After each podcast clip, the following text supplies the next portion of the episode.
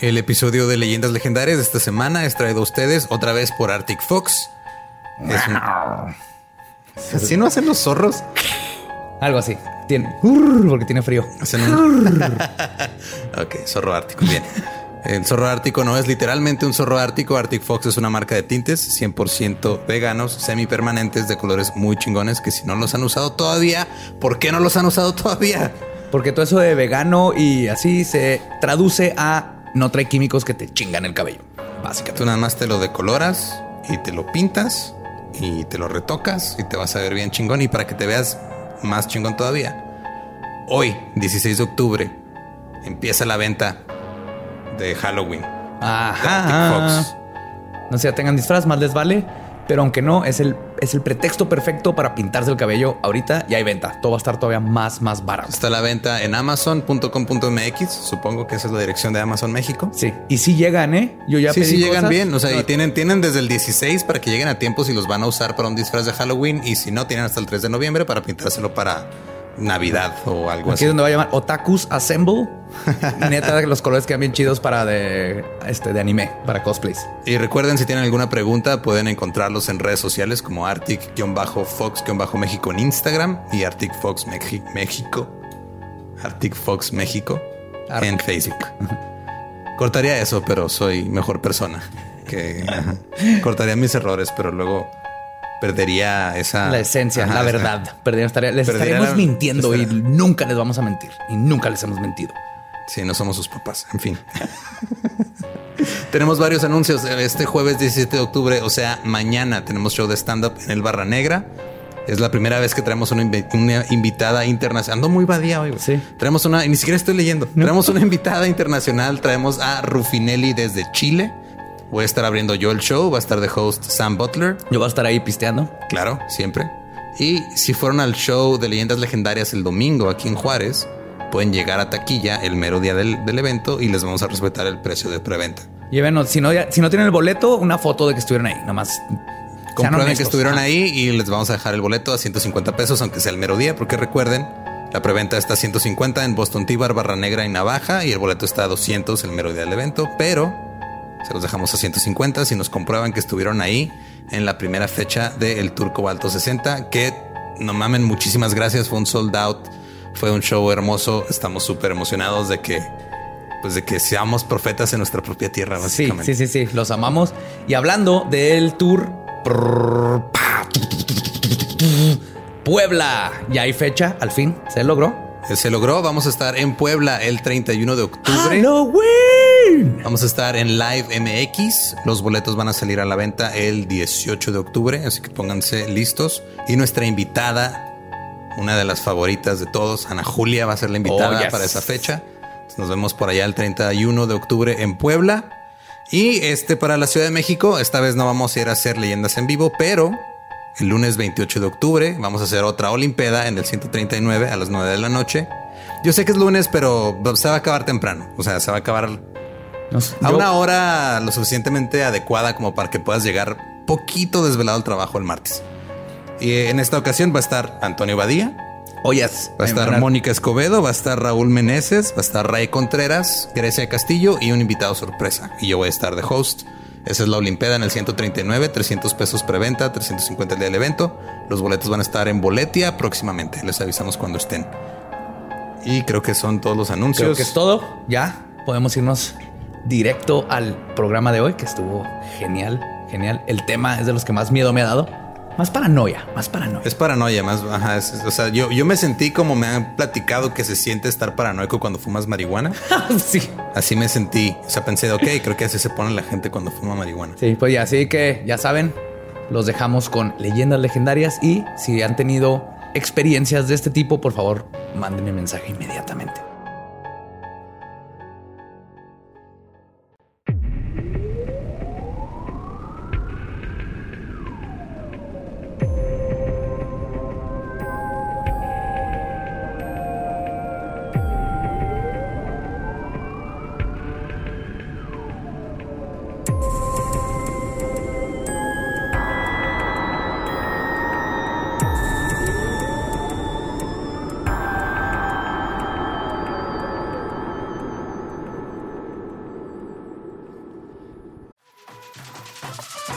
We got a bunch of fries, of course, because when you're Mickey D's, you got to get fries. Delicious. Frank wanted to stay and, and hang out in the McDonald's play place. Um, yeah, it was fun in there. It was, it I was so like, nice. no, that's for kids, Frank. then he what are got you doing? stuck You on the can't- slide, and we were like, Frank, we got to get back to set.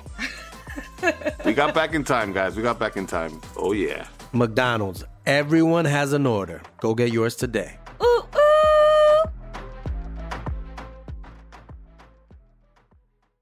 Bienvenidos a Leyendas Legendarias. El podcast en donde cada semana yo, José Antonio Badía, le contaré a Eduardo Espinosa y a un invitado especial casos de crimen real, fenómenos paranormales o eventos históricos tan peculiares, notorios y fantásticos que se ganaron el título de Leyendas Legendarias. ¡Yay!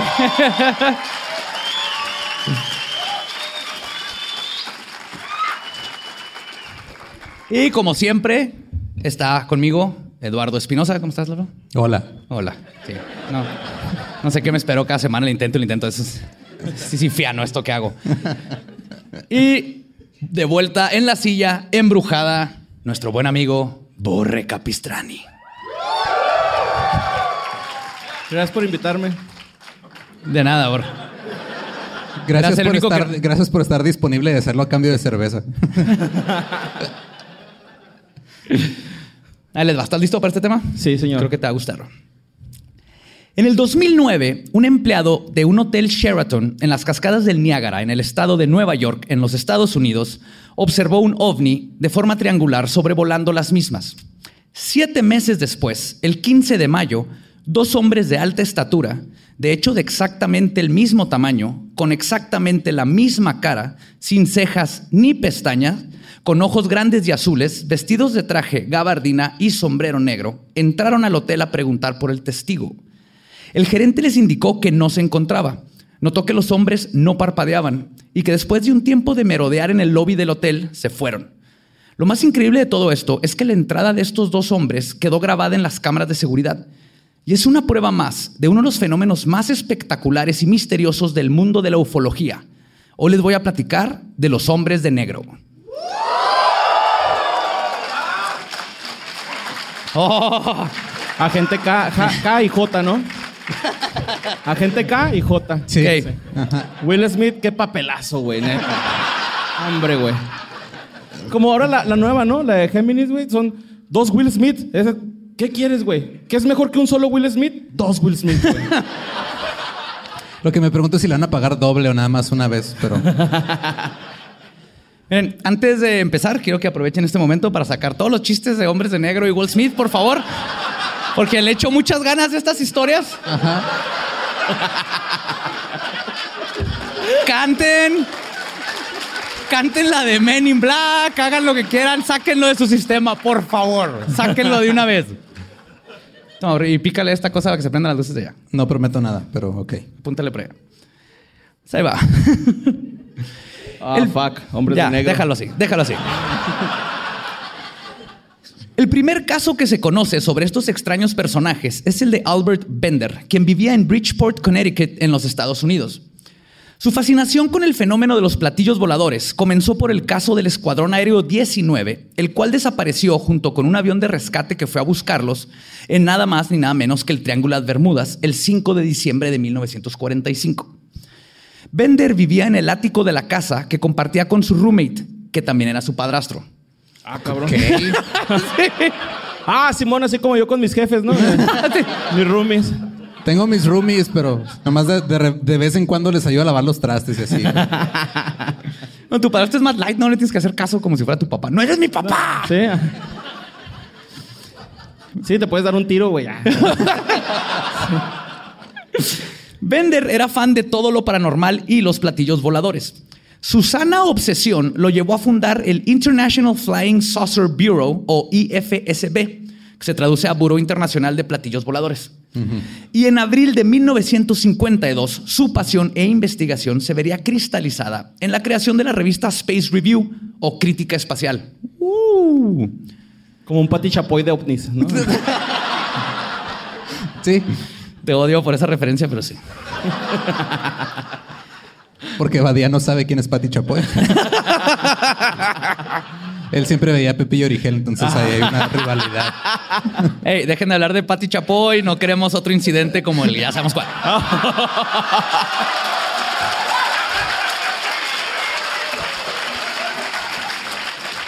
cuidado, cuidado.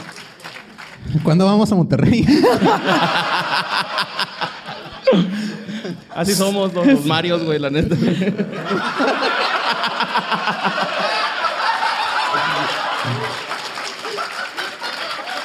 Ah. Pues, sus publicaciones fueron un éxito y el IFSB creció en poco tiempo, recibiendo una multitud de cartas de otros aficionados y logró tener representantes y colaboradores en otras partes del mundo como Inglaterra y Australia. El problema es que al parecer el trabajo de Bender llamó la atención no solo de otros fervientes investigadores sobre el fenómeno ovni, sino que de algo más perturbador. Todo comenzó el 30 de julio de 1952, a solo dos meses después de inaugurar su revista, con algo aparentemente inocuo, pero ominoso. Recibió una llamada a su casa. Cuando contestó el teléfono, nadie contestó del otro lado. Pero Bender instintivamente sabía que había alguien sosteniendo el auricular del otro lado. Momentos después, un dolor de cabeza y mareos insoportables lo forzaron a colgar e irse a acostar a su cama. En los siguientes días, Bender ignoró el acontecimiento y continuó con la ardua tarea de investigar y publicar su revista. Pero en noviembre de ese mismo año le sucedería algo que no podría ignorar y que cambiaría su vida para siempre. Mientras se dispone a disfrutar de una película de ciencia ficción en el cine, porque obvio, Men in Black. no era- No, en esas épocas era Men in Blackface, era diferente.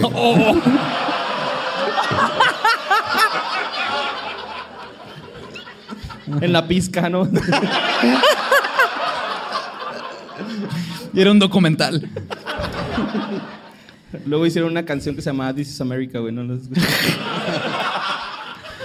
Pues mientras trataba de ver su película, comenzó a sentirse desasosegado y un sentimiento de miedo y azoramiento lo envolvió y no podía evitar sentir que alguien lo estaba observando dentro de la sala. De repente, por el rabillo del ojo, observó lo que parecía ser una figura humana que no estaba ahí antes. Que estás viendo el rabillo, ¿verdad? Sí, güey. Gracias, Borja. Por ahí Era-. Era lo que nos faltaba. Humor de 15 años. Este fue lo único que nos faltaba. Ay, ¿por qué me invitan, Te güey? amo, te amo. No, es que su pinche adolescente, güey. Pues lo que vio era un hombre bien vestido en un traje negro, quien parecía haberse materializado de la nada. Y eso no era todo. De los ojos del individuo de negro comenzaron a salir luces, empezaron a brillar, lo que hizo que Bender sufriera del mismo dolor de cabeza y náuseas que había experimentado durante la llamada. Cerró los ojos para intentar controlar su aflicción, pero cuando los abrió el hombre negro había desaparecido de su asiento. Cuando intentó disponerse a seguir viendo su película de nuevo, porque ya pagaste el boleto, estás ahí viéndolo, con una como una forma de distraerse a lo que acaba de suceder, el sentimiento de azoramiento regresó. Volteó ahora a la parte de atrás de la sala, donde sintió de nuevo una mirada. Y ahí estaba la figura de negro mirándolo fijamente. Esta vez Bender decidió no terminar su película y correr a su casa. En ella notó que su trabajo había sido manipulado. Bender sufría del trastorno de obsesión compulsiva y no fue difícil saber que alguien había estado hurgando en sus documentos. Entonces ya aquí empezó él así como que, ok, algo raro está pasando en este momento y no es Will Smith. Ah, Mira, a Will Smith no le, hubieran, no le hubieran dado un trabajo en el FBI en esos tiempos. Oye, pero aparte él era como, o sea, él investiga. buen punto, buen punto. Pero aparte él era como investigador entonces, o sea. No se sabe todavía. No, o sea, él que- estaba. ah, él sí. o sea, el, el tipo era el que investigaba, tenía su revista de ovnis. Ajá. Este, Y un bueno, hombre primero negro. que nada, estás en leyendas legendarias, güey. Están sacando el aparatito ese que borra la memoria, ¿va? Digo, Sí. Sí, el aparatito, no es una bolsita ni una, o sea, es un aparatito, Es un aparatito. que te borra la memoria. Ahora resulta. La visita del misterioso hombre de negro fue seguida por la aparición de fenómenos de alta extrañeza. Olores extraños como azufre, que duraban días, comenzaron a ser percibidos en su habitación. Manifestaciones de actividad poltergeist y el paranoico avistamiento de hombres de negro que parecían seguirlo a todos lados, estuvieron persiguiéndolo durante los próximos meses.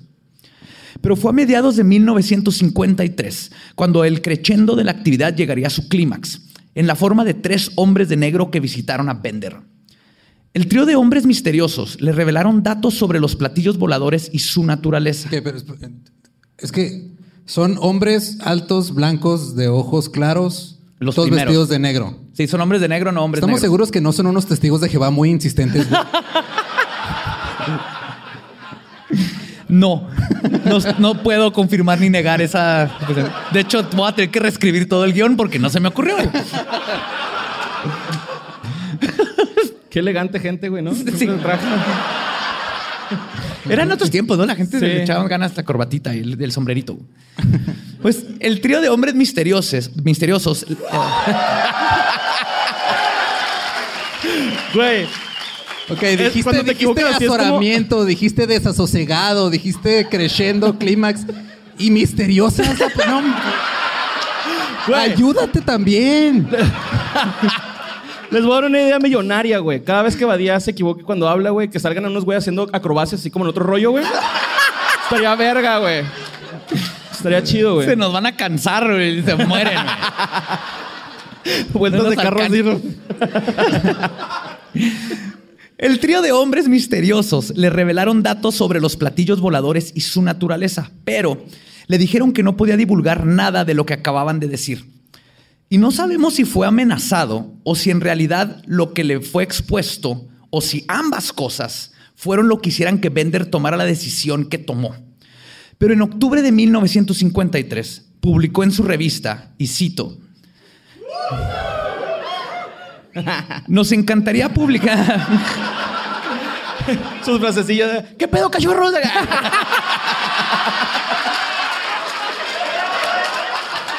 Ay, te amo, güey.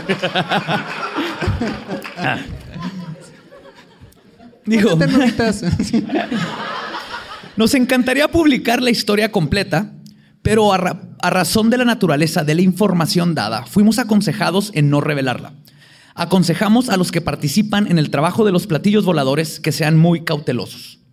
Y con esas palabras canceló la revista Space Review. Gray Barker, amigo de Bender y colaborador de la revista, contó después en su libro They Knew Too Much About Flying Saucers, que se traduce a Sabían demasiado sobre los platillos ¿Qué, qué voladores. es en español el título? Sorry. sabían demasiado sobre platillos voladores. que otros Es dos. El libro más raro de Carlos Cuauhtémoc Sánchez, por cierto. Contó que otros dos colaboradores y amigos cuestionaron a Bender sobre el incidente. Este les contó que las visitas de los hombres de negro comenzaron cuando comenzó a indagar sobre una teoría referente al origen y naturaleza de los ovnis. Según Bender, él había conseguido suficiente evidencia para sostener su hipótesis y se la mandó a otro colaborador del Buró Internacional de Investigaciones de Platillos Voladores. Y fue después de eso que llegaron los extraños visitantes. Y así es como terminó la carrera del cazaplatillos de Bender y sus investigaciones. Pero el legado de los hombres de negro continuaría y Bender sería solo su primer víctima. Sí, después fue la cucaracha gigante, ¿no? Creo que eso es canon. Ay, güey, no se me ocurrió qué decir, pero estuvo muy chingón eso. Cuando no se te ocurra qué decir, nada más di que estuvo chido lo que se dijo y listo. Dos años después de este incidente, el 27 de junio de 1947, Harold Dahl estaba en un banco recogiendo troncos, en un barco, perdón. Los verga. Sí, está en un barco recogiendo troncos en el área de Puget Sound, cerca de la costa este de la isla Maury en Washington. Estaba patrullando y recogiendo estas cosas cuando él y su tripulación vieron seis objetos en forma de dona que se cernían a media milla por encima de su bote. Era una dona, Tenía un hoyo y rico. medio, era una dona. Eran cinco donas volantes. güey. Así las describieron. Cinco de las naves se encontraban girando alrededor de la sexta, la cual parecía estar teniendo problemas mecánicos. En Se poco le cayeron las chispitas de, de sabor. Le tenían que pasar corriente. Estaba goteando chocolate. En poco tiempo, Le echaron azúcar, güey, al tanque de gas, güey.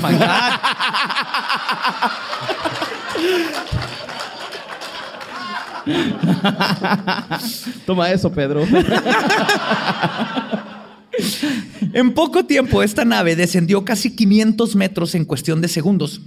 Escucharon una explosión y luego comenzó a soltar lo que describen como escombros metálicos, casi como piedra volcánica, unos de color plateado, otros negros, ambos calientes. O sea, básicamente la dona cagó metal.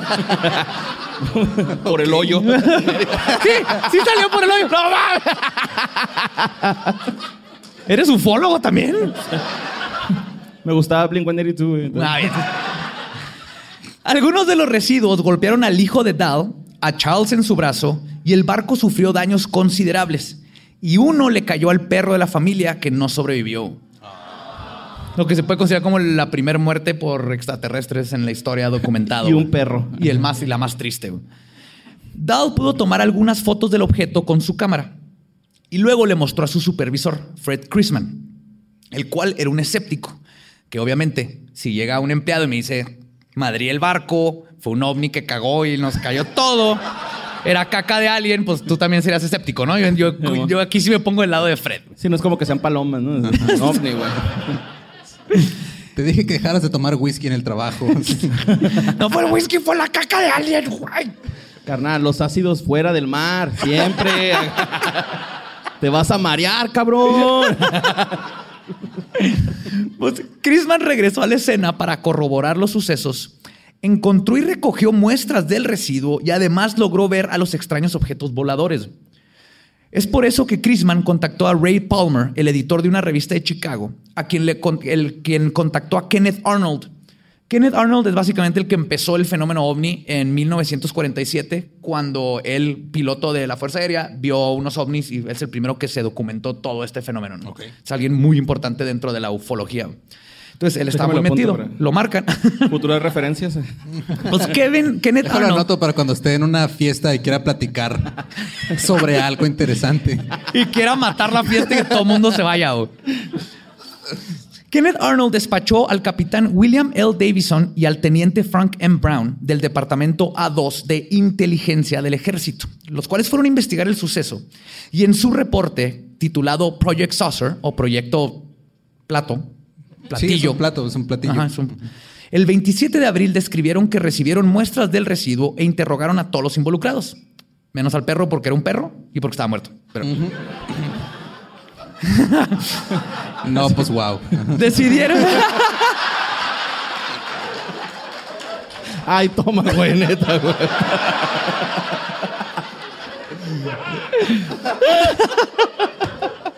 Estás enojado porque te lo gané, no te.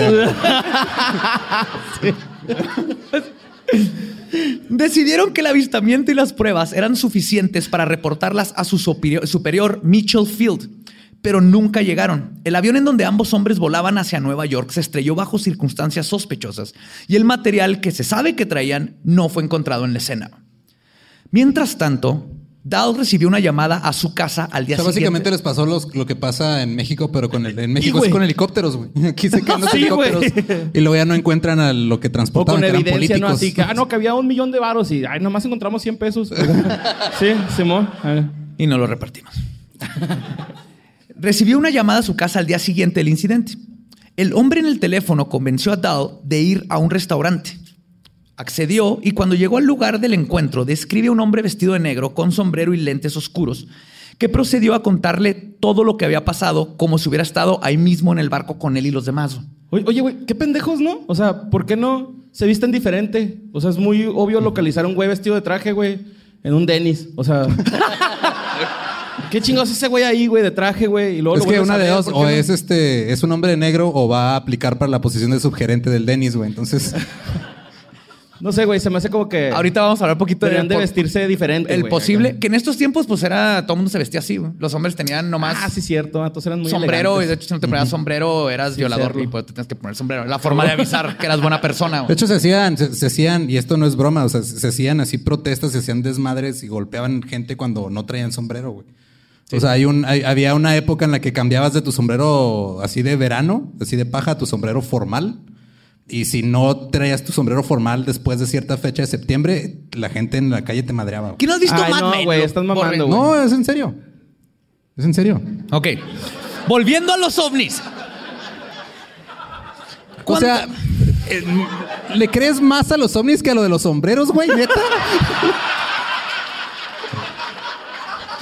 Güey, yo he visto ovnis, nunca he visto a alguien usando sombrero más de dos días, güey. Ok. Ganó Borre. Sí. Cuando terminó de convencerlo de que sabía todo lo que había pasado, le dijo, y cito, lo que te acabo de decir es prueba de que yo sé mucho más que tú sobre la experiencia que tuviste. Si amas a tu familia, no vas a compartir tu experiencia con nadie. Ay, El uno más que tú, siempre. yo ya, yo también ya había vivido eso, güey. Tiempo después. Eso me pasó, pero en mi viaje a París. Me tiré de paracaídas. Yo me tiré sin paracaídas, güey.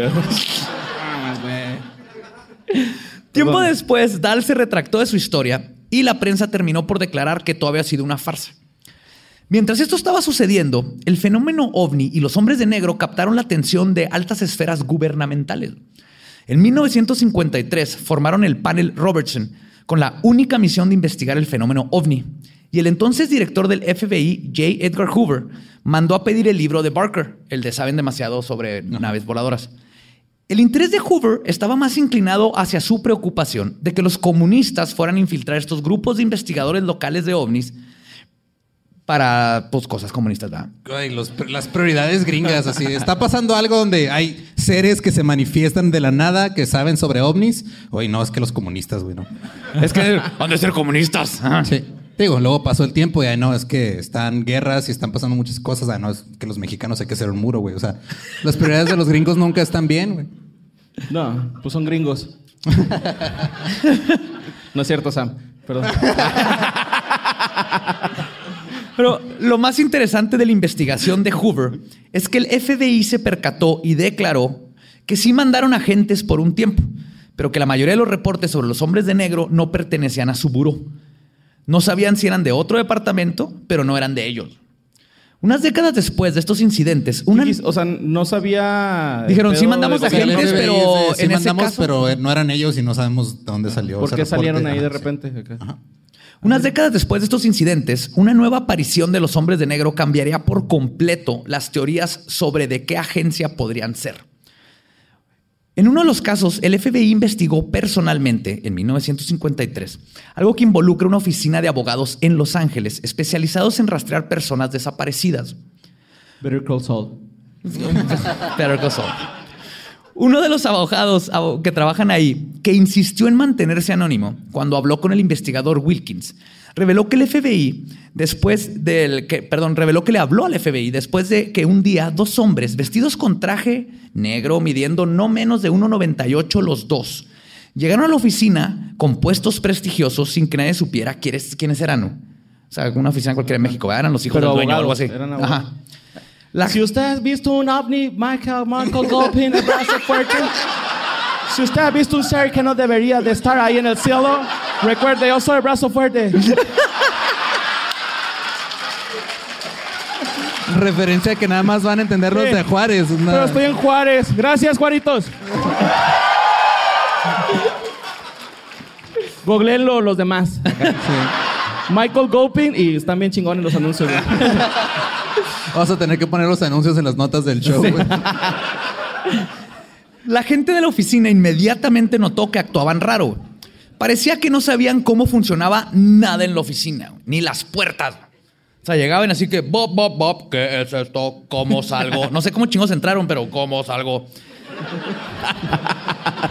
Pero sí, se, se comportaban como O- si o nunca... sea, eran- Teletransporté a este lugar ahora. Que yo, soy contador, ¿qué es eso? Enséñame. Ok. Yo aquí le doy a los números. Qué feo, ¿verdad? Que te, te la transporten mal y termines de contador en una oficina de. Sin querer, así estás descubriendo el universo. Y, y perdona a los contadores, siempre se las regamos, pero los queremos mucho. Los queremos mucho. es que son fáciles Miren, de eventualmente vamos a llegar llorándoles que nos salven del SAT. O sea, por más que se las reguemos. Sí, son más inteligentes. ¿no? Eh. Pero ad- además de todo esto, describieron que no tenían uniones en las muñecas ni en los dedos. O sea, parecían así como de látex, sin huesos. Y un incidente que fue reportado fue que cuando uno de estos hombres se apoyó contra un gabinete de metal, el solo peso de su mano dejó una indentación de media pulgada de profundidad. Cuando llegó el FBI, los hombres habían desaparecido, como si alguien les hubiera dado un pitazo de que venía la autoridad. El FBI tomó testimonios, confiscó el gabinete como evidencia y no se supo más. Fuera de que le hicieron pruebas y que para hacer esa intentación se necesitaban como mil este, libras de presión y esta era una mano así perfectamente marcada en el gabinete. ¿Eh? El FBI. Ahora, Yo me hay- medillo, güey, la neta, güey. en cuanto empiezas a investigar esto, y les juro, empiezan a ver muchos carros negros que no deberían de estar estacionados allá afuera. No tienen idea cuántas veces me levanté a mi ventana en la noche a ver, y en una de esas había un carro negro y me sacó un pedo, bichón. Y luego te acordaste que era el de Uber Eats, ¿no? Sí.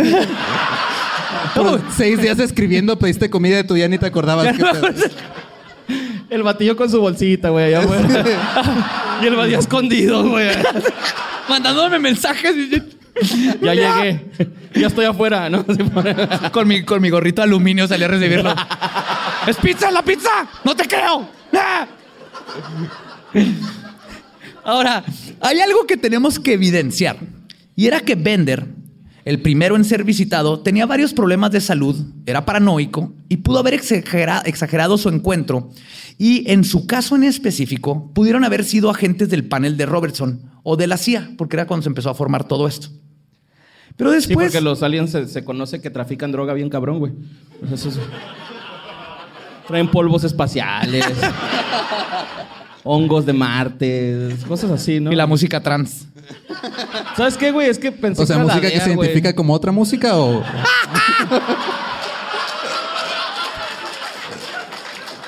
Cambian de género rápidamente, güey. Música trans. Pero después de este caso, muchísimos testigos comenzaron a ser visitados por los hombres de negro. Y la mayoría de las experiencias documentadas después de Bender coinciden en que había un aspecto esotérico en estas entidades que los separa del tipo G-Men, que serían los del FBI. El olor a azufre, gatos y perros reaccionando de forma no común en su presencia, poltergeists, náuseas y dolores de cabeza, son solo parte de esta alta extrañeza que persigue a los hombres de negro. Dottie Campbell fue visitada en el 66 por un hombre de negro y ella describe cómo no parpadeaba. Linda Scarberry testificó que cuando fue visitada por un par de estos hombres, sus dedos eran más largos de lo normal. Y dijo, que- uy. ¡Ay, Dios mío! Creo que se me descompuso la tubería.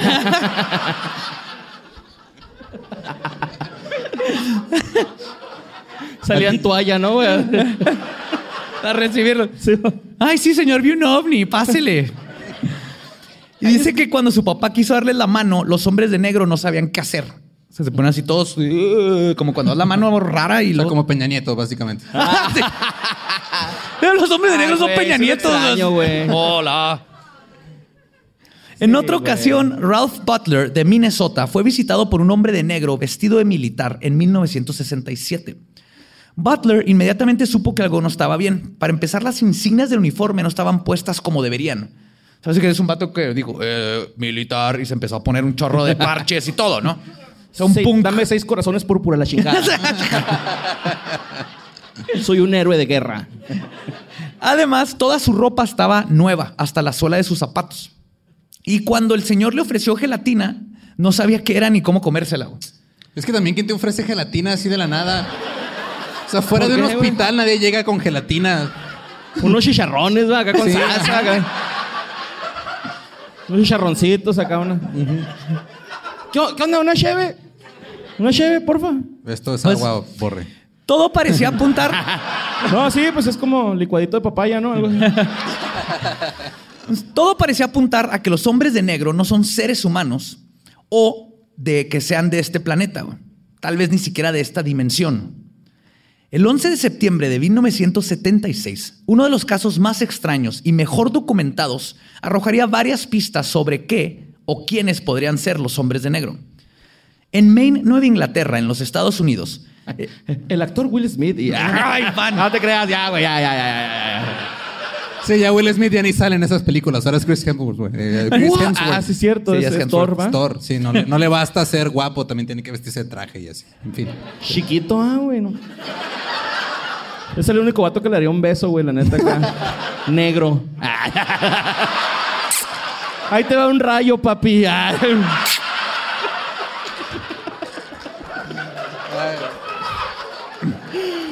Ay, no, güey. Mamá, perdóname. Es- Les decía que el doctor Herbert Hopkins, de 58 años, tenía varias semanas tratando a un paciente con hipnosis, quien decía haber sido abducido por extraterrestres. Una noche recibió una llamada en su hogar. Una voz monotónica, casi robótica, le dijo que era el vicepresidente de una organización de investigadores del fenómeno ovni basada en Nueva Jersey y que le gustaría platicar de él sobre lo que le había estado diciendo su paciente. Lo curioso era que Hopkins no le había platicado a nadie sobre su tratamiento. Aún así, no solo accedió a recibir al extraño en su casa esa misma noche, también le dio su dirección completa. Este factor extraño, igual que los otros que mencioné anteriormente, se asocian con los hombres de negro.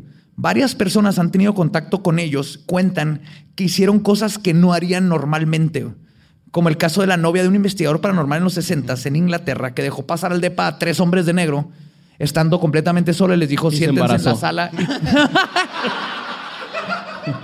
Pero ¿cómo? Siempre usamos protección, amor. ¿Cómo? Estamos hechos de látex, aparentemente. Pero eso pasa, la gente igual en el otro caso, se te hablan y es de que, ok, ahí voy al restaurante. Vas en contra de tu sentido común, tienen como un tipo de hipnosis Ah, rara. Ajá. Te hipnotiza. La Es misteriosa como voz... pistear Bacardí. Es, o sea, haces cosas que nunca harías. Calderón. Le perdonas 150 millones de pesos en impuestos a Bacardí, por cierto. La misteriosa voz en el teléfono le informó a Hopkins que iría en ese momento a su casa. El buen doctor colgó el teléfono y para indicarle cuál era su casa al extraño fue a prender la luz del porche. Cuando lo hizo, el vato ya estaba afuera de su casa subiendo las escaleras. Y hay que tomar en cuenta que en el 74 no habían celulares y que el teléfono público más cercano estaba a varias cuadras de distancia. O sea, Te prendes y está ahí, ahí Chris Hedworth ah, viéndote. Listo. Guapo. Guapo. Aceitado. Musculoso. O sea, ni siquiera cuando mandas un ONTAS llegas tan rápido, güey. O sea, ONTAS, ya estoy aquí afuera. Me ha bañado y todo, güey. Pídeme el U. A, A, R. Es- Inmediatamente Hopkins notó algo extraño del hombre. Vestía de traje negro, con sombrero negro y guantes grises claros de satín. El hombre de negro ¿Qué se es satín, güey? una Es tela una que no tela te que alcanza. no entra en tu nivel socioeconómico, básicamente. Ni en tu estatus social. Tienes que ser rey Mira, para no, usar no, no me interesa, güey, la neta, ¿eh? Se escucha bien gay, güey. Guantes de satín. Ay, sí, güey. No soy alguien para andar usando esas mamadas, güey. ¿sabes? El hombre de negro se quitó el sombrero, revelando una cabeza completamente afeitada. Pero Hopkins notó que no solo estaba pelón, no tenía ningún vello en So- toda su cara, ni cejas ni pestañas. Su piel era pálida, casi cadavérica, y lo que sobresalía eran sus labios rojos, muy rojos, del verbo que traía lipstick. Carmín. Sexy, ¿no? Se ponía Pues, abajo. o sea, a- llegó, es que obviamente le, o sea, le marca, le dice, puedo ir a tu casa, llega en chinga, rasurado y con lipstick. Se adelantó a sus tiempos este hombre, todo ¿verdad? tiene sentido, hasta ahorita todo Ahora es la tiene cosa sentido. más normal. Ahora hay un app para eso. El hombre de negro comenzó a preguntarle al doctor sobre lo que había descubierto durante las sesiones de hipnosis. Hopkins contestó todo lo que le preguntaban, a lo que el extraño siempre contestaba simplemente, correcto, así es como tengo entendido que sucedió siempre. Como Domo si ya sabía, Mr. ¿no? Roboto. Sí, porque ¿Neta? siempre O sea, hablan todos O sea, monótonos. demasiado mecánico Hola, la Rob. conversación. No. Claro. O sea, así como si hablaras con Siri, güey, o algo así. ¿Te das de cuenta? ¿Sí? Ajá. O conmigo por teléfono. Con el tiempo, Hopkins comenzó a percatarse de que toda la situación estaba rara. Y el hombre de negro hacía preguntas muy específicas sobre cosas que solo el doctor y el paciente sabían.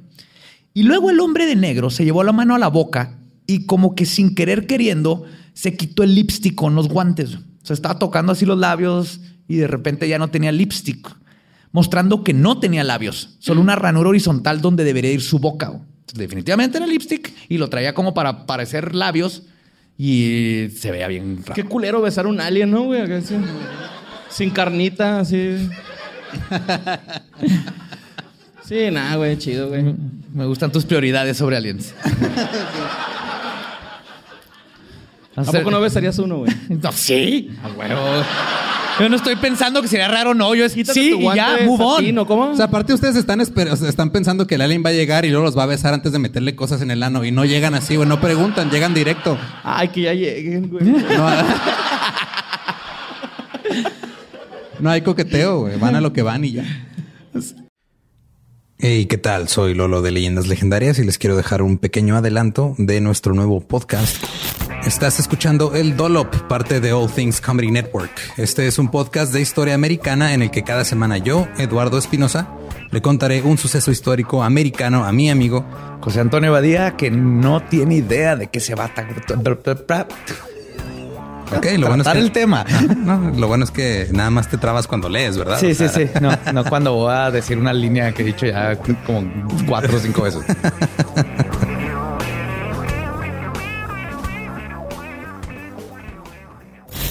De joven comenzó a trabajar en barcos y en 1816 fue capturado por el pirata Jean Lafitte en la costa sur de Texas. Güey, ese será mi sueño. Ok, top uno, que me secuestren este, extraterrestres. Número dos, tiene que ser que me secuestren piratas. güey. Estén pendientes y suscríbanse a El Dolop. Antes de que Hopkins pudiera decir algo, el hombre de negro apuntó al bolsillo del pantalón del doctor y le dijo, tienes dos monedas ahí adentro, saca una. güey". El doctor se vio sorprendido de que efectivamente solo tenía dos monedas en su bolsillo, que ni él sabía que estaban ahí. Entonces el hombre de negro le dijo que sostuviera la moneda en la palma de su mano y que no le quitara la vista de encima. Observa la moneda, le dijo. Y el misterioso hombre se le quedó viendo mientras Hopkins observaba la moneda, la cual comenzó a tornarse un color azul. Luego su vista comenzó a hacerse borrosa y finalmente la moneda desapareció como en una sutil nube de vapor enfrente de sus ojos. El hombre de negro entonces le preguntó al doctor si conocía el caso de Barney Hill, que ya llegaremos a él, pero es el caso también mejor documentado de una abducción en New Hampshire en 1961, al cual el doctor le dijo que sí. El hombre de negro siguió con la pregunta, ¿sabes qué fue lo que le pasó a Barney Hill? Y el doctor contestó, no sé, le dio un ataque al corazón. Y el hombre de negro simplemente contestó, no precisamente. Barney Hill se murió porque sabía demasiado. Oh, fuck. Yeah. Y Con... con... Ten cuidado, carnal.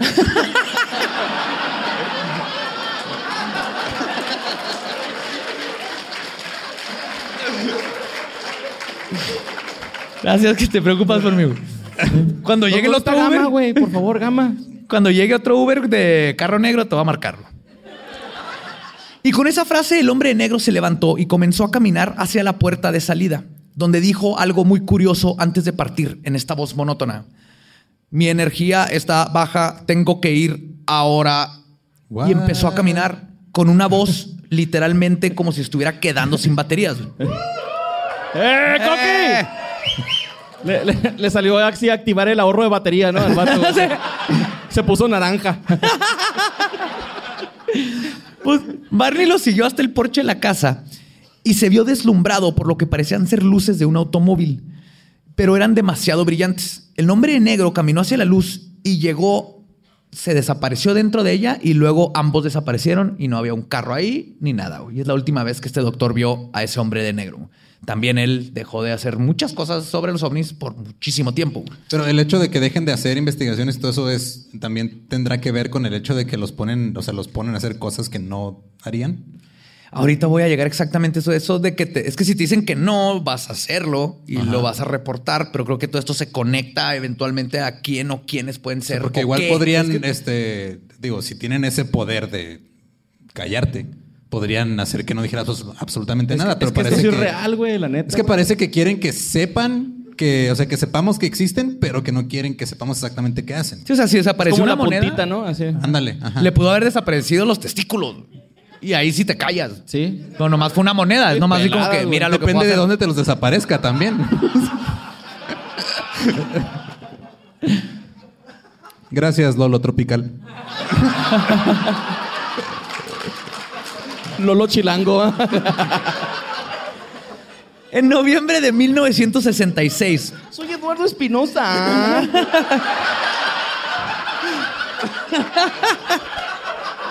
¡Ay, los amo! En noviembre de 1966, los hombres de negro aparecerían de nuevo. Esta vez no solo detrás de un avistamiento o abducción Sino extraterrestre. en la pantalla grande, recuerda. Este verano. ¿Sabes demasiado? Este 14 de noviembre 2019.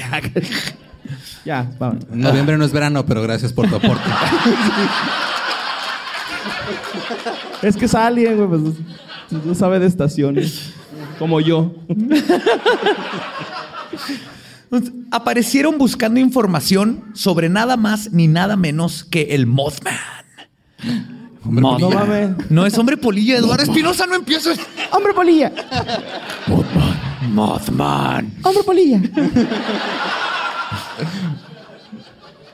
No, y se burlan de cosas que luego les van a en la noche a venir a hacerles cosas, cabrones. Y luego me va a tocar a mí porque ustedes se burlan. güey. Pero no nos burlamos, güey, pues es que es un programa de comedia. Yo le tengo respeto al Mothman y Bien, más te vale. a, a todos. Porque el Smith, no te va a respetar a ti. Es capistán. La mayoría de los testigos originales del avistamiento del Mothman en Point Pleasant, West Virginia, Faye DeWitt Lepore, Steve y Marley Mallet, Linda Scaberry, entre otros, fueron seguidos por carros de color negro, recibieron visitas de hombres de negro en sus casas y todos recibieron amenazas de no hablar sobre lo que habían visto. El 22 de febrero del 67, a las 8.15 de la mañana, Connie Carpenter logró entrar, escapar, perdón, de un hombre de negro, quien la tomó del brazo tan fuerte que cuando ella corrió dejó en las manos del tipo la manga de su camisa.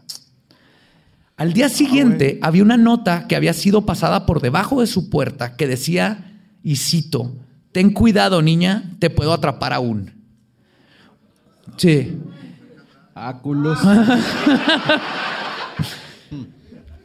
Un mes después, un mes antes, perdón. Suena como a letra de canción de reggaetonero eso, güey. Ten cuidado, niña, te puedo atrapar aún. No. Es Con nuevo. esta bebida con yumbina, mira. Un mes antes, la reportera Mary Hire, quien tenía tiempo reportando en el periódico local sobre los avistamientos que tenían aterrorizados a los habitantes de Point Pleasant, fue visitada en su oficina a altas horas de la noche por un chaparrito de metro y medio de altura que tenía los ojos extrañamente oscuros y profundos y estaban cubiertos por anteojos de lentes gruesos. El ¿Qué que hace Coco ¿no? Ahí? O sea, no entiendo. El que monito, güey. Qué bonito.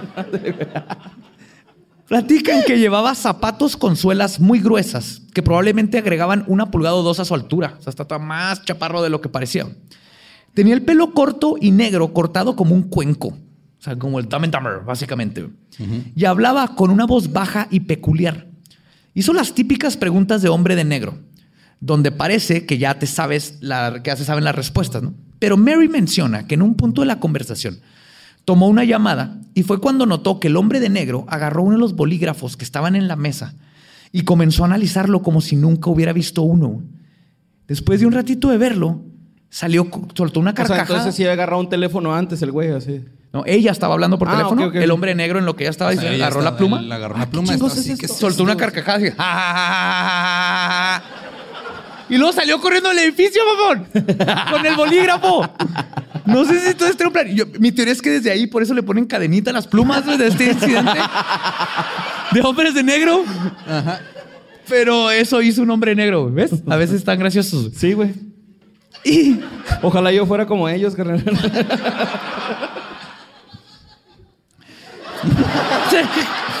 Está bien padre que nos, está bien padre que o sea, nos quedamos callados cuando él esperaba validación de nuestra parte. Eh, se buscaba No. compasión, güey, y se rió bien cabrón, güey, ¿no? Mira, mínimo se están riendo, mínimo. Pues sí, pero de mi desgracia, güey, no de mis chistes, güey.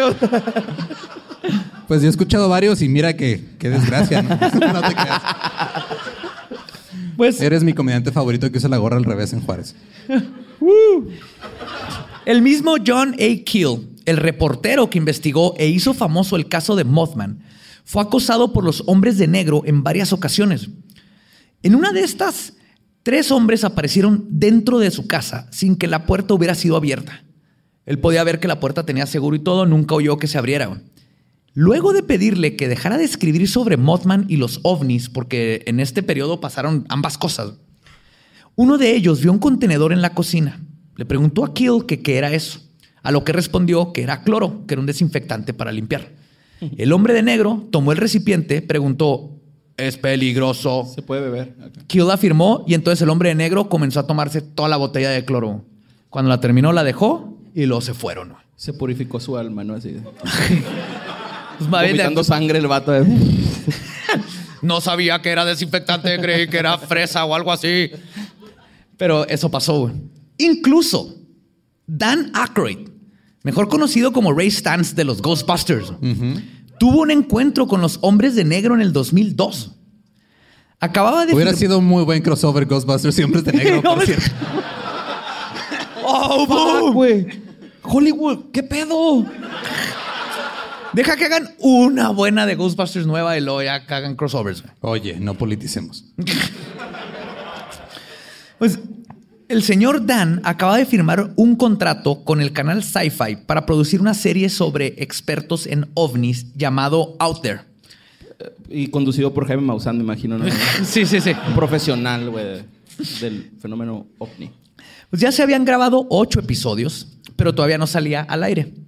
Un día, del set, ubicado en la calle 42 y avenida 8 en Nueva York, salió a echarse un cigarro y a hablar por teléfono con nada más ni nada menos que Britney Spears. Sí. Sobre una aparición, iba, Britney Spears iba a salir en Saturday Night Live y quería que Dan Aykroyd hiciera un skit en Saturday Night Live. Entonces le marcó por teléfono. Sí, ¿Y Dan estaba Aykroyd- la Britney? A mí se me hace que se hizo más raro a, a Dan Aykroyd que le marcara a? Britney que los hombres de negro. Britney 90 o Britney pelona, güey. Tiene que mucho que ver, güey. Es 2002, entonces ya, ya había pelo, ¿no? De nuevo. Ok. Sí.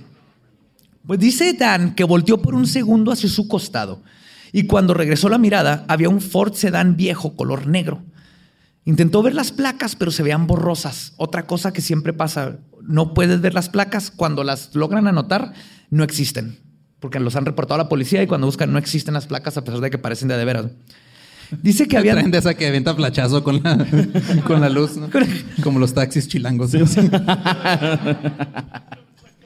Dice que habían dos personas adentro del automóvil. Una de ellas se bajó, era extremadamente alta y estaba vestida en la clásica vestimenta de traje negro y sombrero. Se le quedó viendo. Aykroyd notó esto. Volvió a voltear a su costado, eh, costado solo un par de segundos. Cuando regresó la mirada, los hombres de negro, junto con el Ford, habían desaparecido sin hacer un ruido. Entonces, básicamente hizo esto. Ah, sí, sí, Britney, ¿eres la pelona o la que ya tiene pelo? Así, ah, cabrón, ya no está el Ford. Así fue. ¡Britney! ¡No mames! Madonna te iba a jainear, güey, en unos MTV, güey. Ay, güey. Pero güey. lo más curioso de este caso es que entró y dos horas después le informaron que su show estaba cancelado y que ningún episodio saldría y nunca salió el show. Entonces llegaron a cancelarle el show a Dan Aykroyd. Y ya les platiqué varios casos de los hombres de negro. Casos que siguen siendo reportados hasta el día de hoy. El fenómeno no se ha detenido.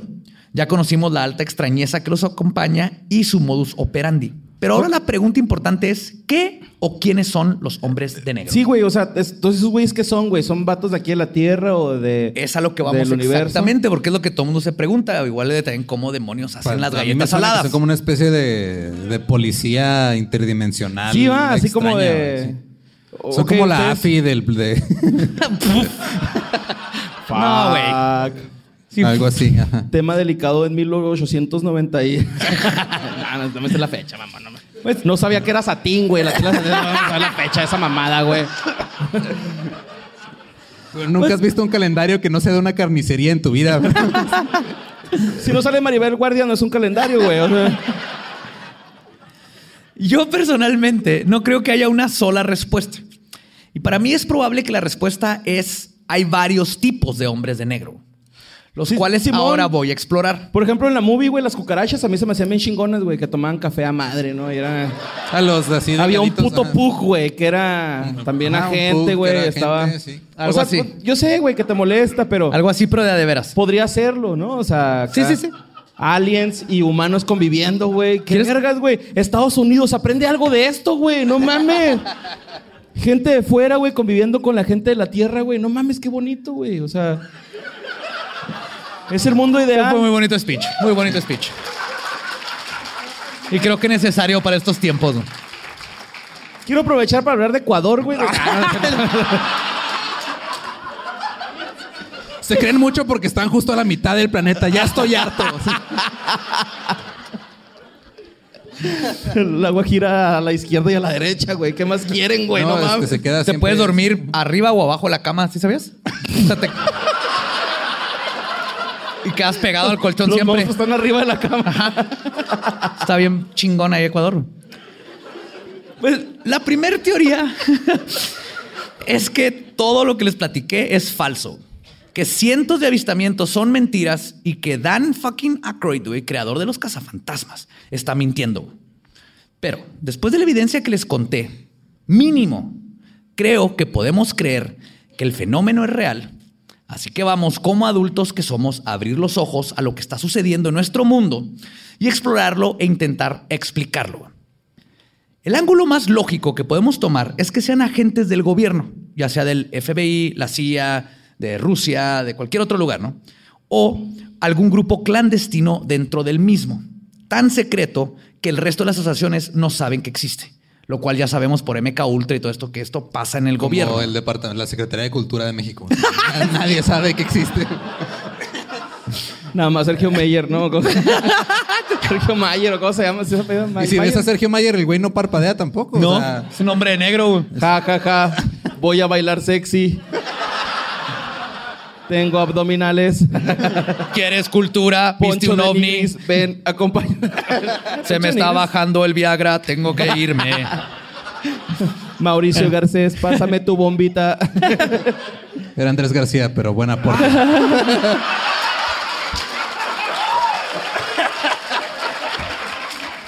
Qué bueno que no me lo sabía bien quién era, güey. No sé qué es una tela de satín, pero tú sí sabes quién eran esos dos güeyes, güey. Pero sobre esta teoría, por ejemplo, en 1960, un investigador de ovnis llamado John Herney fue visitado por hombres de negro, los cuales, gracias al acta de libertad de información, se pudo comprobar décadas después que efectivamente eran dos agentes del FBI. Ese caso quedó resuelto. Pero otra explicación lógica también podría ser que incluso son civiles investigadores. El ufólogo Como Jim Mosley, así- nerds, Comité de vecinos, ufólogos así. que se disfrazan de hombres de negro para sacar como un Comité de comité de vecinos vecinos intergaláctico. No, esto es, Fuck, güey. esto es de la Tierra, ¿no? El ufólogo Jim Mosley culpa a NICAP, que es el Comité Internacional sobre Investigaciones del Fenómeno Aéreo, quien tenía dentro de sus cabecillas al exdirector de la CIA, el vicealmirante Roscoe H. Hillencoulter, y que Mosley acusa de permitir técnicas de investigación y decirle a sus agentes que hicieran, se hicieran pasar por agentes de otras cosas para poder conseguir información. ¿no? Entonces también es posible que muchos avistamientos tienen que ver con nomás fans que juegan World of Warcraft y luego se ponen un traje y lo van y te visitan. Qué miedo, güey. Eso sí da más miedo. ¿no? Sí, me da Bueno, más mira, miedo. De hecho, eso explica mucho el hecho de que no tengan nada de de experiencia con relaciones interpersonales. Que nunca han salido. eh, "Oh, ¿Qué es esto? Es una mujer porque tiene boobies. Ya no tengo Red Bull, mi energía está bajando, necesito chetos. Pero, En el oído. pero estas cosas no explican los aspectos más ultranormales de los hombres de negro. Para eso tenemos que pasar a teorías más interesantes y forteanas. Forteano es otro término que significa, eh, describe fenómenos anormales, viene de Charles Fort. Y a veces me gusta acuñar esas palabras para meterle aquí. Te gusta presumir a veces, te gusta presumir que sabes palabras. Quiero, quiero que, Wow. empecemos a usar esas palabras. Está bien chido, Forteano. Esto está bien Forteano. Fortnite. Tu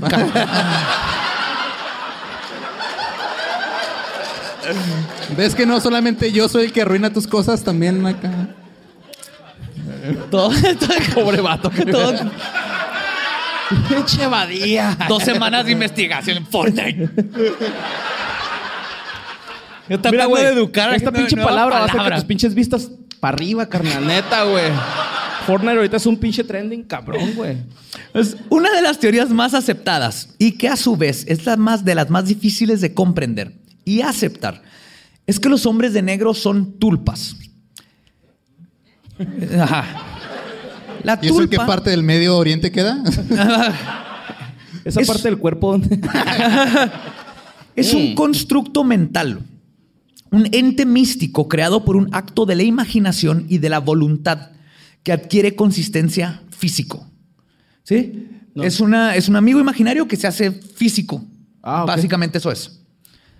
Entonces, espérenme. Ah, les voy. Ok. Vamos bien. Son un concepto del misticismo tibetano. En el, en el medioevo se llamaban egregores, por ejemplo. Y David Neal, cuyo verdadero nombre es Louis Eugene Alexandrine Marguerite, quien nació en Francia el 24 de octubre de Por razón se lo cambió. 1868. Homie. Sí. quien fue la primera mujer en la historia en haber sido otorgada con el título de lama en el Tíbet y quien fue la que trajo el concepto al occidente, explica que el proceso de crear una tulpa es complejo y se necesita de muchísima disciplina y dedicación. David Neal cuenta cómo creó uno durante uno de sus estudios en Tíbet y cómo su tulpa, que tenía forma de un monje gordito, que básicamente Ay, como empezó- yo. Ajá. Pero budista. Y, y feo. Y monje. Pues el monje comenzó poco a poco a tomar primero forma física. O sea, ya nomás se lo imaginaba y meditaba y, lo y de repente se empieza a ver, lo empieza a ver como si fuera un holograma. Creció en claridad y sustancia. De repente ya estaba caminando y se comportaba como una persona.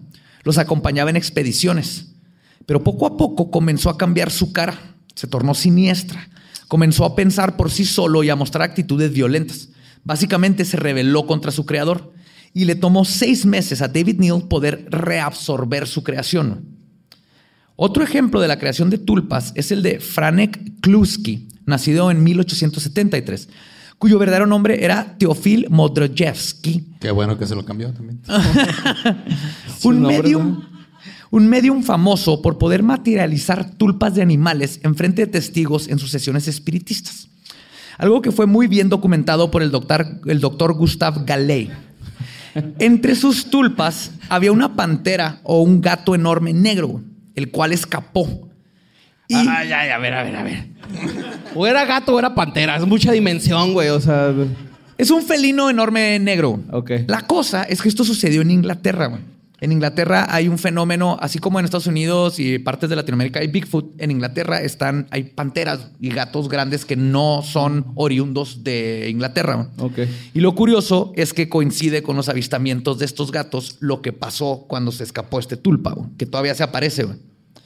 Ahora bien, David Neal dijo que se necesita disciplina y dedicación del individuo para tener Es que me dio culo, güey. culpa. Pinche ruidos acá, güey.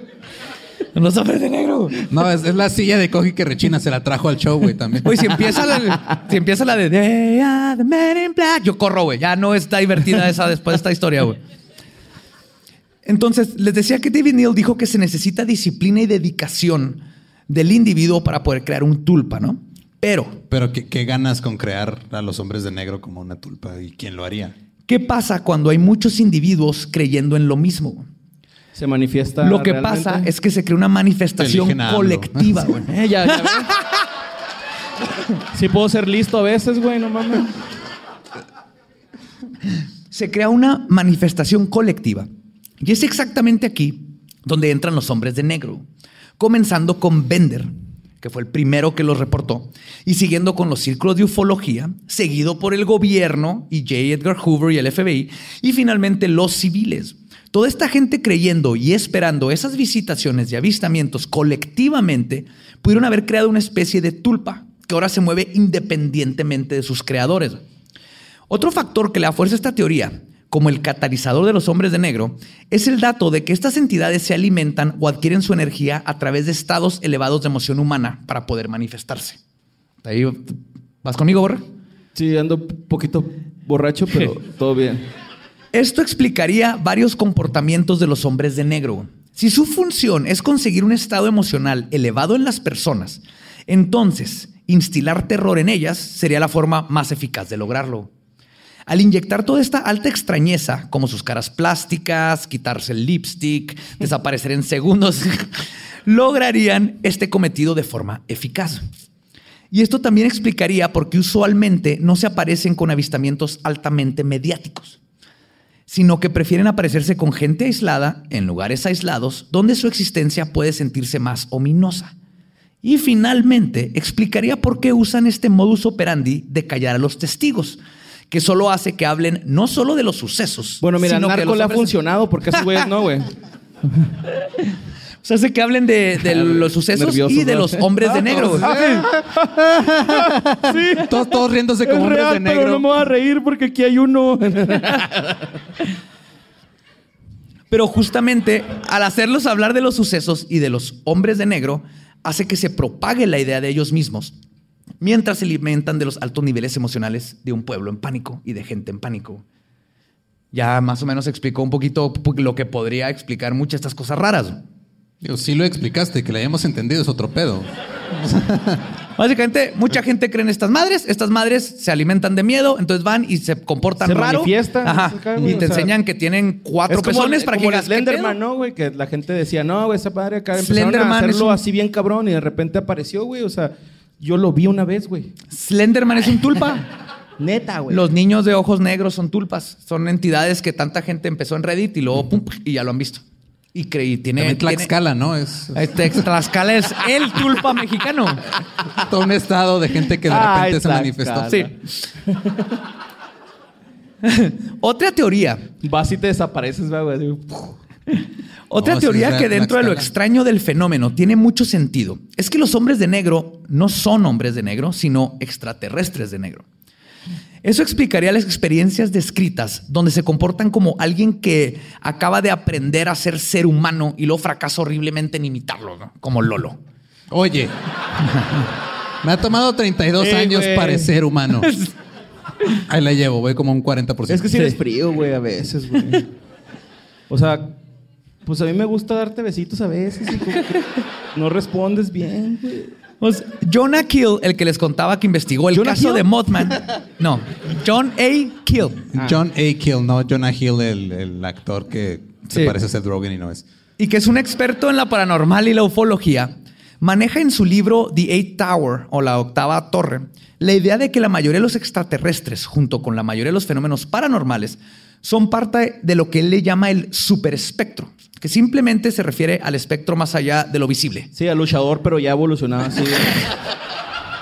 ya desde la quinta cuerda, ¿sabes? De ahí. La sexta, que no se puede ver. Ahí es donde vive ese. Sexta dimensión, vámonos. Sí, básicamente es lo que está eh, antes del infrarrojo y después del ultravioleta, donde ya no lo podemos ver visualmente con nuestros ojos o sentidos. Y postula. Sí, esa- o sea, de eso es ver, es usar tus ojos. Es que, es que no nomás es visual, es también táctil y el sentir y todo eso. Eh, déjalo, güey. Involucra todos los sentidos. Ya me padre cohibí. la historia. Él postula que, en estos, que estos espectros que no podemos percibir dónde se encuentran, dónde viven o cómo se mueven, y todas estas cosas son extraterrestres o ultraterrestres. Al tener vibraciones diferentes a las nuestras y a las que podemos percibir, y al mismo tiempo pueden controlar dichas vibraciones sobre sus cuerpos y vehículos, entonces pueden atravesar dimensiones sin ser vistos. Eso explicaría cómo puedes aparecer un carro entero enfrente de Anacroid, cómo se pueden ir, eh, de repente estar adentro de tu casa. Y es muy simple, nomás porque vibran muy ultravioleta o abajo el infrarrojo. Cuando deciden vibrar a frecuencias que el ojo puede percibir, es cuando los percibimos. No está tan complicado. Creo. Pero Ok. eso explicaría por qué es común que Reprobado cuando... en leyendas legendarias. O- Oye, Badía, ¿va a venir eso en el examen? Valiendo verga, güey. Desde la preparatoria, va.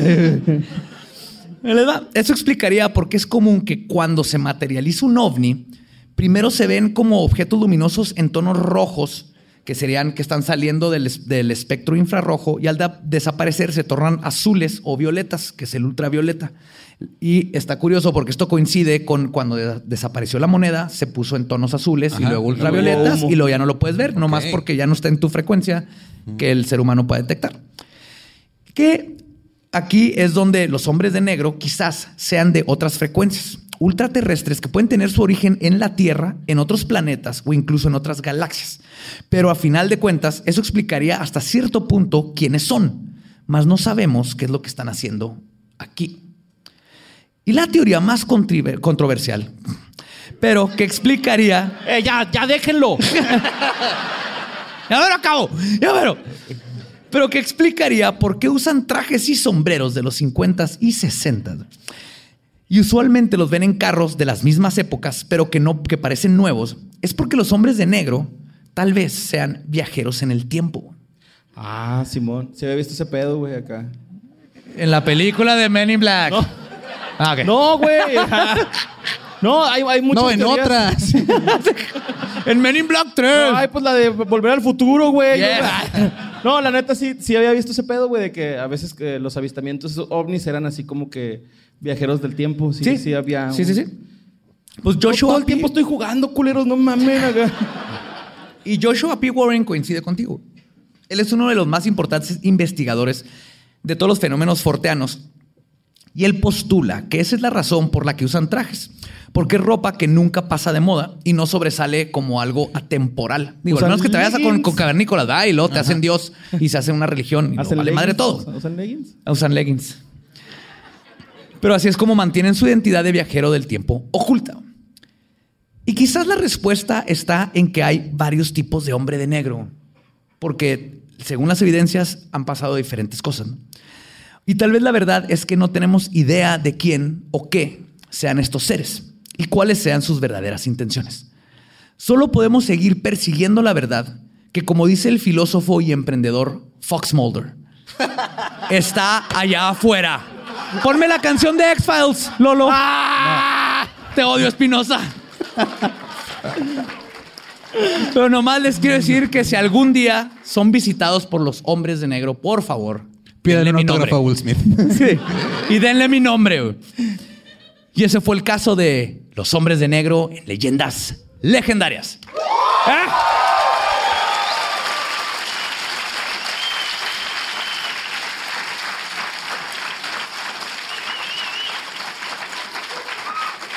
Está chido.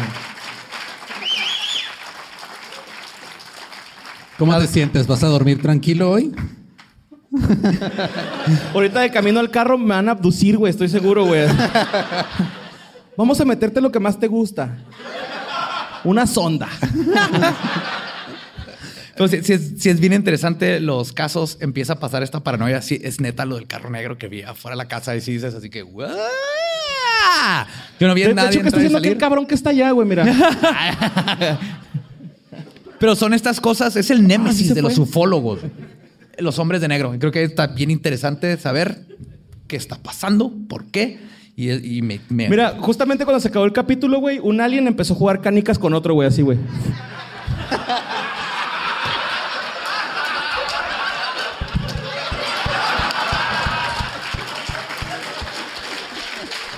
nuestro podcast ha terminado.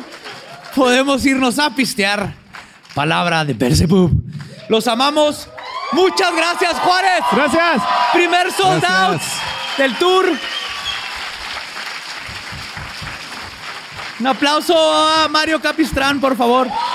Gracias. ¡Ay, hermosos! Que te sigan en Eduardo Espinosa. ¡Ay, sí! Síganme, por favor, en Instagram, Mario López Capi. Saquen el celular, güey, es neta. A todos ustedes por haber venido. Los amo, los adoro. Y nos escuchamos el próximo miércoles en Leyendas Legendarias.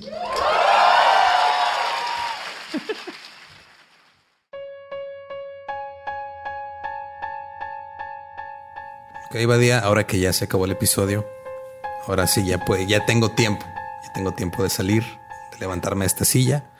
Pero antes de eso voy a decirte, voy a del río, ¿qué te traigo? Un limpiador de acero inoxidable para mi lavabo, por favor. Ok, ¿no quieres que te traiga aluminio para que te hagas un gorrito después de esa investigación que hiciste de los hombres de negro? Definitivamente, esa debe ser mi respuesta. Sí. Qué bueno que eres mi amigo. No sé qué harías sin ti. Sí, sí ya lo- le debo poner aluminio a mis calzones por adentro. No, no, no. Sí, hijo. Le debe haber tomado foto de ese carro negro que estaba fuera de mi casa porque no lo he vuelto a ver. Ni lo volverás a ver. Si no lo vuelvo a ver, va, a estar peor. Y si lo vuelvo Porque a ver. ese carro negro era una tulpa también. Era, era una tulpa, sí. Es que es lo que pasa. Te das ¿Cuál, que cuál es tu tulpa? Mi tulpa es un Honda Civic 2012 negro. que rechina cuando se lo prenden y me despierta. Pero bueno, llegamos a la parte de los saludos. Oh, yes. Hola. Hola, ¿cómo están? Ya se acabó la parte de los saludos, no nos crean. Es este. Ese era apenas el primer saludo, pero los saludos a ustedes. Ahora sí me acordé de traer mi libretita. Mis Muy bien. disculpas de la vez pasada. Primero que nada, les quiero mandar un saludo muy grande al equipo de Spotify en la Ciudad de México, que los caché ahí viendo leyendas legendarias. Melina Certuche, Rafa López, Omar Villanueva, Pamela Garza. Y luego me pasó a Guafelcito y Carola, Jared MJMC, Moni de Morenguito, que va a tener su cumpleaños, Alexia Holguín González, Frida Flores, Adhara, que es su esposa, a Hey Benny, a Black Rose, que tiene que comer atún, por favor. Ah, no, no es a Black Rose, es a los de Black Rose Tattoo. Ah, ok. Y en específicamente a Italia, que ya comas atún. No sé qué está pasando ahí, pero Yo no sé qué está pasando desde que me di cuenta que Spotify aparentemente nos escucha. sí, sí, sí. Como que dijeron, "Mm, ¿qué será esto que está en el número uno? Tenemos que checarlo. Yo me acabo de cuenta que hay, que hay personas físicas en Spotify. Yo creí que era un robot que hacía pop, pop, pop. Y le decías, ponme Spotify. Y lo, agarraba el cassette de Spotify de leyendas y lo metía. Como Sí. un DJ robótico. Este, César Gutiérrez y Fabián Sánchez, a Denise y Mariana, que es su prima, hasta Oslo, Noruega. A Chu Bebé de Pierre, Berenice a- hasta Boston, ese saludo. A Azalia Ninatsin Velázquez Ochoa, Melissa Loyo, Atenea Iñuru, Hijo, Inurrigarrón, de parte de Eric, a Jared MJMC, ya le había dicho, a- y a Peter Colmy. Esos son los de hoy. Esos son los de hoy. Son Muy bastantes, bien, pero bien, es que tenía que tirar varios hoy porque me perdí en muchos. Yo, yo le quiero mandar un saludo a la persona culpable de que Badía y yo tengamos el mismo guardarropa, el doctor, doctor Horror, que traes playera de la Ouija. Saludo, doctor Horror. Este un saludo a Max, que es un tipo que me topé aquí en Juárez en el Foro Café y me dijo, mándame un saludo. Ah, pues sí. O sea, después de que lo saludé en persona y nos presentamos y platicamos y estamos ahí bien a gusto platicando. Pero quiero un saludo Dijo, quiere- grabado un para la eternidad. Ajá. Es que este saludo es para siempre. Ok. También un saludo a Eric Carrillo, a Lina Pau y Juana Reola, que nos escuchan en Canadá. A Yael y Meli. Yael y Meli, que nos escuchan en Mérida. Que Creo que queda a la misma distancia, Mérida de Canadá, de nosotros. Definitivamente. Creo que está más lejos Mérida. Eh, Quién sabe, tal vez. Eh, Somos pésimos para geografía, pero bueno. Para Lisette Tercero y su novio Mauricio. Para Leslie González, Karina Orozco. Para Anayey y Ángel Lara. Carolina Lumbreras, Diego Magaña, Saúl Mandujano y Eli Castro. Algunos de esos son cumpleaños, pero honestamente no anoté cuándo era el Sí, yo cumpleaños. también dije cumpleaños, pero los que son cumpleañeros es porque es su cumpleaños y ya saben que lo dijimos porque era su cumpleaños. Sí, es un, es un saludo independientemente de que cumplan años o no. Y porque los queremos mucho, ya saben. Muchísimas gracias. Síganos mandando para mandarles saludos. Prometo ya traer esa libreta siempre pegada Sí, a sí, mi ¿Te acuerdas que hace poco dije que decía 10 y me llegaban un número específico de saludos que decir? Nadie se olvidó de eso. Este. Ahora son más. Porque cuando dije eso tenía como en, en- en el Excel que me prepara producción. Con los. Ajá. O sea, a ti te prepara producción. Yo tengo que tener mi libretita que Es llevo que- cerca de la nalga, no del corazón, porque va en la bolsa de atrás del pantalón. Es que te cierras a la tecnología, José Antonio. Hay algo romántico. Soy un romántico. Si corazón. dejaras de ignorar Pluma. el grupo de WhatsApp de producción, estarías enterado en muchísimas cosas. Entonces, este, la última vez que revisé, dije, ah, mira, ya bajé 10 saludos, ya nada más quedan 150. Hoy que revisé otra vez, ya van 300 y cacho, casi 400. Entonces, lamento informarles que probablemente sus saludos, si lo pidieron hoy, lo van a recibir por el 2024. Mira, Pero le vamos a echar ganas. Es una tarea sis- sisífica, sisífuca, de Sísifo. De Sísifo, ajá. Pero el verbo es Sísifo, no importa. El punto es de que no va a parar esto. Nosotros tampoco vamos a parar, pero sí tengan paciencia si no ha salido su nombre. Y googleen el mito de Sísifo Ajá. para que entiendan esa referencia. pues es todo. Creo que eso es todo. Nos escuchamos y vemos el próximo miércoles. Muchas gracias, como siempre, por todo su apoyo. Los amamos macabrosos. Manténganse curiosos. Bye.